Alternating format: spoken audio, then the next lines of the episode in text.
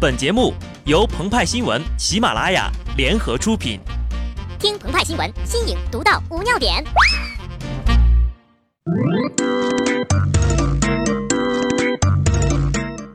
本文章转自澎湃新闻《澎湃联播，听众朋友们，大家好，我是机智的小布。派派刚才上网看到呀，二零一六互联网女皇报告说，咱们中国已经有六点六八亿网民了。你们说？这么大多人，大家在网上最常做的事儿是什么呢？鹏鹏就说了，那当然是从论坛呐、聊天室呀流传到微博、朋友圈，几十年都不动摇的吵架。什么是吵架？是指因为感觉别人不了解自己，将情绪提升，用更加强烈的语言将自己的观点强加于他人之上的一种表达。既然强烈、提升等情绪巨幅变动，在你强你有理、大力出奇迹的匿名网络社交中的主流地位难以撼动，以和谐讨论作为毕生追求的鹏鹏，只能换一个角度提出倡议。世界的真相只接受一个，观看的角度则多多益善。等等，角度？你说的是熊大、熊二的角度吗？六一节前夕呀。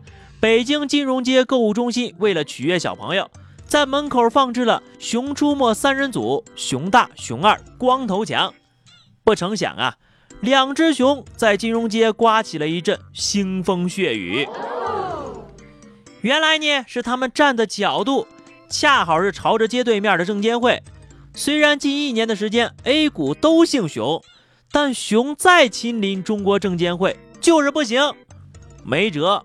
转一个角度吧，结果呢？交通银行不幸躺枪，再换北京银行也不干，总不能落得个熊屁股朝外的下场吧？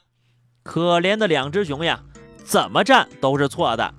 最初的三人游，结果成了光头强一个人的独角戏了。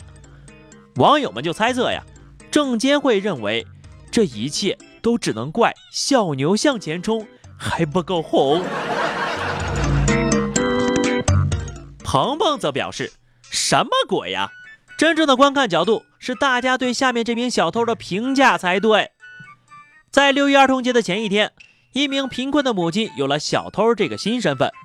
为了让病重的孩子获得一丝节日的气氛，她铤而走险，在超市偷了些杂粮、一根鸡腿和一本童书，被抓了个正着。作为小偷呀，他的失败无论从被抓还是偷窃的寥寥物品都显而易见。但是，作为一名母亲，这项非常举动打动了无数的人呐。两天之内，共获得了近四十万元的善款。大多数网友因母爱、感动、正能量等要素而齐齐站队的时候，毫不意外，小偷、贫贱不能移、触犯法律等说法也成为了不少网友的集中营。甚至在最新报道当中呀，超市营业员表示，看到他来了两三次了。曾经拿过白糖之类的东西，而这些被偷的物品都是需要营业员自费赔偿的。不过呢，广大吃瓜群众之间的厮杀有没有上升至三观，我们还不知道。虽然现在谁都还没说服谁。当我们还在讨论偷还是不偷这是个问题的时候，地球那边的美国网友也因为谁该死而争得停不下来。在美国辛辛那提动物园，因为一名孩子掉入了猩猩园中，一头稀有的猩猩遭到了射杀。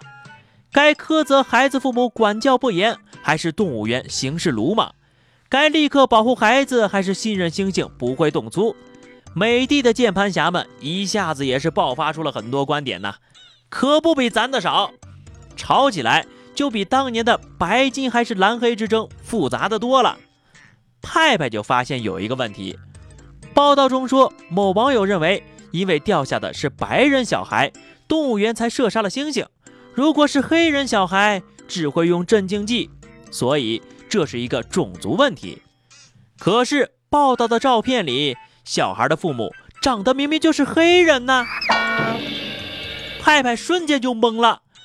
可是观点多到迷了眼，我到底该怎么选？哎，to be or not to be？就是呀，该咋地就咋地吧。观点多也得做自己。对鸡腿妈妈家庭遭遇是同情，但对于偷窃这件事绝对反对，支持动物园在紧急时刻先救了孩子，不用突逼啥，观点诚实不装逼，接纳意见能交流，就挺好的。好的，那么以上就是本期节目的全部内容了。更多新鲜资讯，敬请关注喜马拉雅澎湃新闻。下期节目我们再见吧，拜拜。